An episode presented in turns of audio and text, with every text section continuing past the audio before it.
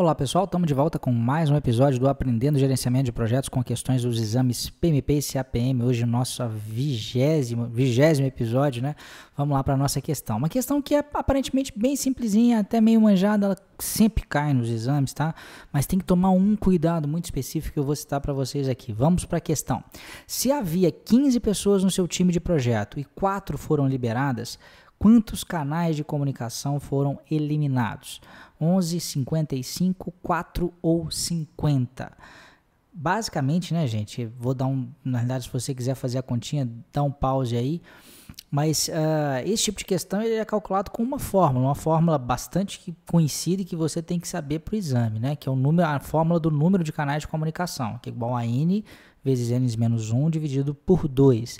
Nesse caso aqui, havia 15 pessoas no projeto. Se a gente fizer o cálculo para 15, então, a gente vai ter 15 vezes 15 menos 1 dividido por 2, isso dá 15 vezes 14 dividido por 2, que é igual a 15 vezes 7, que é igual a 105 canais originalmente.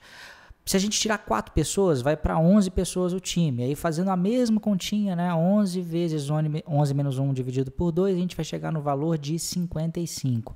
Agora a gente tem que tomar cuidado, porque a gente tem que ver qual pergunta que está sendo feita. Olha só, se eu tinha 15 e 4 foram liberadas, quantos canais foram eliminados? Então, se eu tinha 105 canais e agora fui para 55 canais, eu tive 50 canais eliminados, né? Basicamente 105 menos 55, que é essa a resposta da questão. Cuidado para você não colocar o 55 aqui, né? Que foi o segundo cálculo que foi feito.